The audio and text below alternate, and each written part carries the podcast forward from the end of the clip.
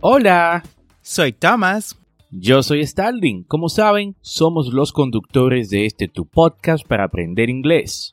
En esta ocasión queremos invitarte a nuestro audiocurso de inglés en Patreon. Si te gusta la idea de aprender inglés a tu ritmo, como lo haces con el podcast, por solo 10 dólares al mes en Patreon, tendrás acceso a este audiocurso de inglés premium Además, tendrás el soporte de ambos y dos reuniones al mes por videollamadas para practicar. Esta es una forma que tenemos de apoyarte en tu proceso de aprendizaje y que tú también nos apoyes por igual. Ve ahora mismo a patreon.com diagonal Englishway RD y únete.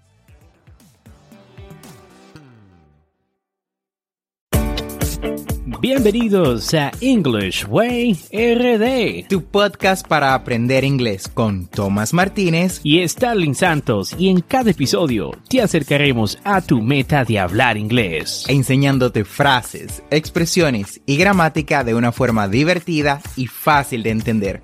Ahora vamos a la clase de hoy. Hey Thomas, how you doing today? I am very good, thanks. And you? I am good. Muy feliz de compartir con todos nuestros escuchas una vez más en el episodio número 51 de este tu programa para aprender inglés. Y esto es un podcast. La ventaja es que lo puedes escuchar cuando, dónde y cuántas veces desees. Y cuéntame, Thomas, ¿qué vamos a aprender el día de hoy? Bueno, Starling, hoy vamos a ponernos un poquito técnicos. Como sabes, mientras estamos aprendiendo inglés, aprendemos diferentes tipos de verbos de forma inconsciente. No sabemos el nombre exacto de estos verbos, pero sí sabemos sus usos. Así que hoy estaremos hablando de los 8 tipos de verbos más comunes en inglés. Pero antes, escuchemos la frase del día. Quote of the day. We spent most of our lives conjugating three verbs to want, to have, and to do. Evelyn Underhill. Muy bien, una interesante forma de ver la vida. La frase se traduce como pasamos la mayor parte de nuestra vida conjugando tres verbos, querer, tener y hacer. Esto lo dijo Evelyn Underhill. Tres verbos que sacan a relucir la naturaleza materialista del ser humano. Creo que esta era la intención original de esta frase. Sin embargo, también Starling, esto se puede ver bajo una luz diferente. Podemos querer ser mejores, tener las habilidades para hacerlo y hacer lo mejor con lo que tenemos. Dicho esto, ¿cuál es nuestro primer tipo de verbo, Starling? El primer tipo de verbo es el transitive verse, verbo transitivo. Es aquel que se usa con un objeto, un sustantivo, frase o pronombre que se refiere a la persona o cosa que se ve afectada por la acción del verbo. Ahora veamos algunos ejemplos de verbos transitivos en oraciones. I admire your courage. Yo admiro tu coraje.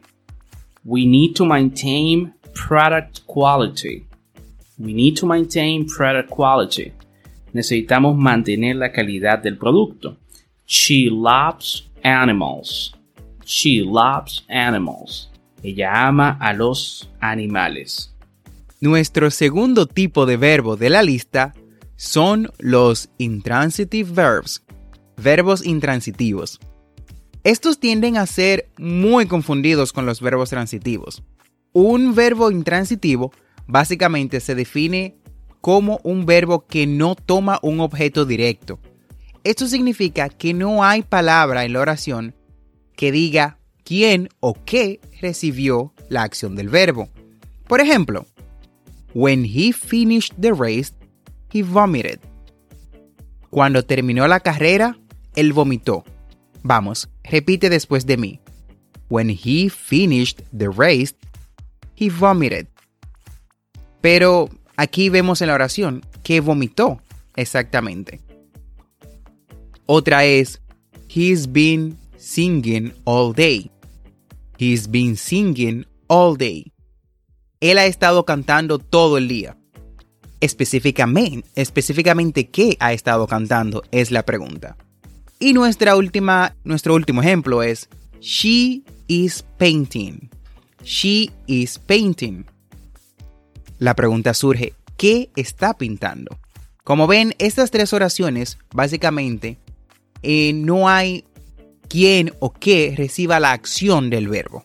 Por esto es que se clasifican como intransitivas o verbos intransitivos. En el tercer lugar tenemos el auxiliary verb o verbo auxiliar. Es un verbo que añade significado funcional o gramatical a la cláusula en la que aparece, para expresar tiempo, aspecto, modalidad, voz, énfasis, entre otros. Los verbos auxiliares suelen acompañar a un verbo principal y se emplean principalmente para formar una pregunta, una oración negativa, un tiempo compuesto o el pasivo. Los verbos auxiliares más usados son be, do, have y will. Veamos algunos ejemplos. I'm taking a bath. I'm taking a bath. Estoy tomando una, una ducha. Do you want to come to my party? Do you want to come to my party? ¿Quieres venir a mi fiesta? I haven't visited Australia yet. I haven't visited Australia yet. No he visitado Australia aún. Nuestra siguiente entrada pertenece a un grupo que habíamos discutido parcialmente en podcasts anteriores, y son los modal verbs, verbos modales. Este es un tipo de verbo que se usa para indicar modalidad, es decir, probabilidad, habilidad, permiso, solicitud, capacidad, sugerencias, orden, obligación o consejo. Los verbos modales siempre acompañan a la forma base o infinitivo del verbo. En inglés, los verbos modales que se usan frecuentemente son can, could, may, might, must, will, would, should, have to y a veces need or dare. Example. You must be starving. Debes de estar hambriento. Vamos, repite después de mí. You must be starving. Asimismo tenemos You should visit the doctor soon. Debes de visitar al doctor pronto. Come on, repeat after me. You should visit the doctor soon. Y por último, una preguntita, que básicamente es a modo de pedido. Could you pass me the notebook? ¿Me puedes pasar el cuaderno? Could you pass me the notebook? Excelente. Y en quinto lugar tenemos los linking verbs o verbos conectores. Estos son verbos que sirven como conexión entre un sujeto y más información sobre el tema. No, no muestra ninguna acción, más bien vinculación o conexión al sujeto con el resto de la oración. El verbo to be es el linking verb más común, pero hay muchos otros ampliamente usados, incluidos los verbos sensoriales como look, que es ver, sound, sonido, or taste, a gusto, y algunos otros verbos que describen el sujeto como sim, become or remain. Sim, visto, become, convertirse y remain. Veamos algunos ejemplos. The soup tasted weird. The soup tasted weird. La sopa sabía extraño. You are becoming a nuisance. You are becoming a nuisance. The moon is in outer space. The moon is in outer space. Llegados al sexto lugar, vemos los irregular verbs, verbos irregulares.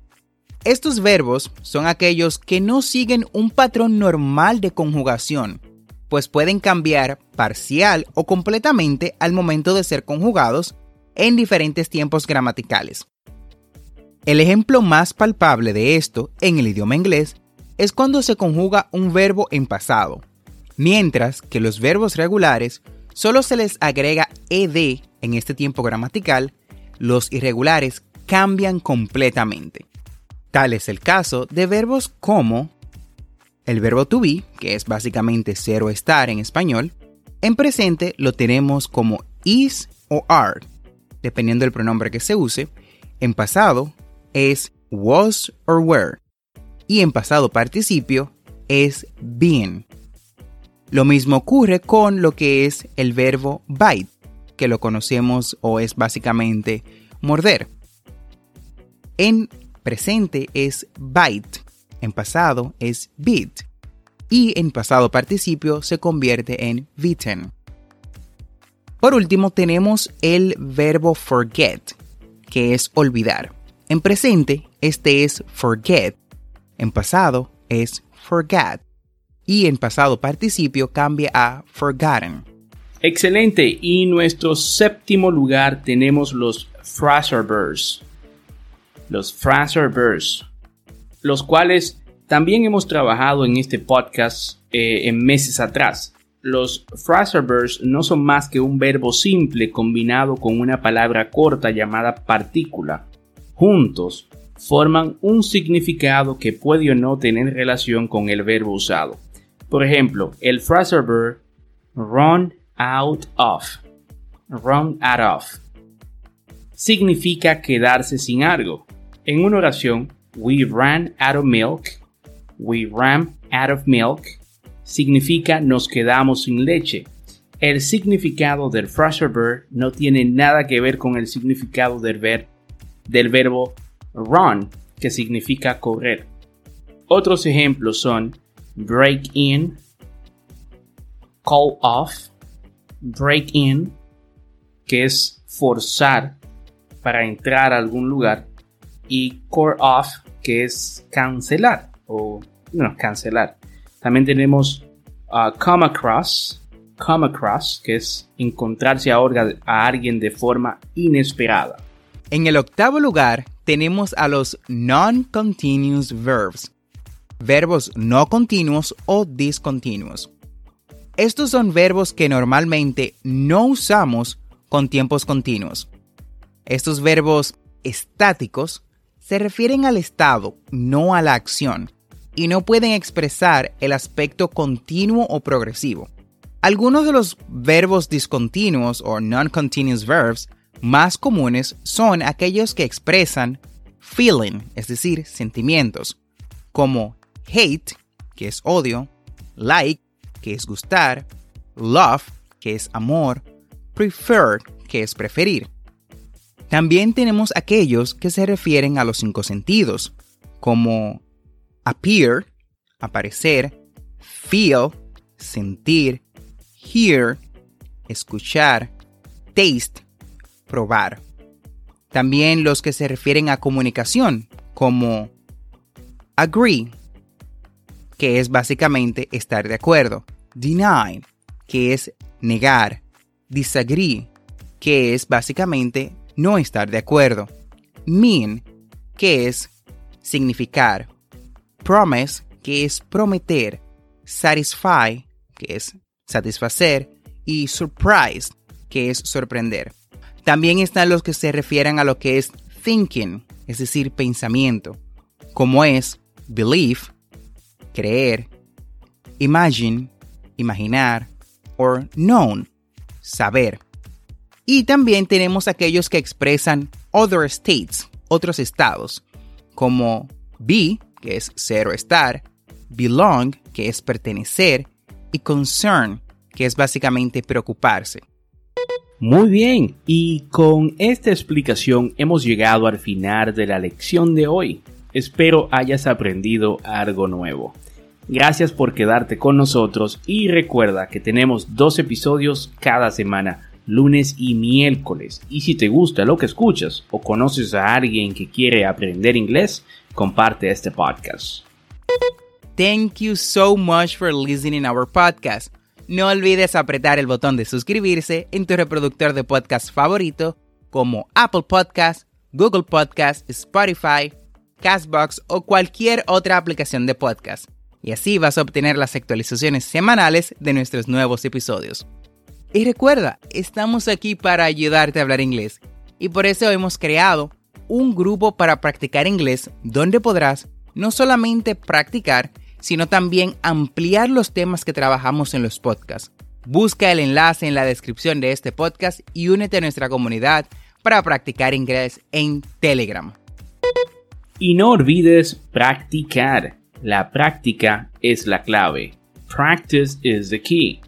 Y recuerda seguirnos en nuestras redes sociales como English Way RD para más contenido.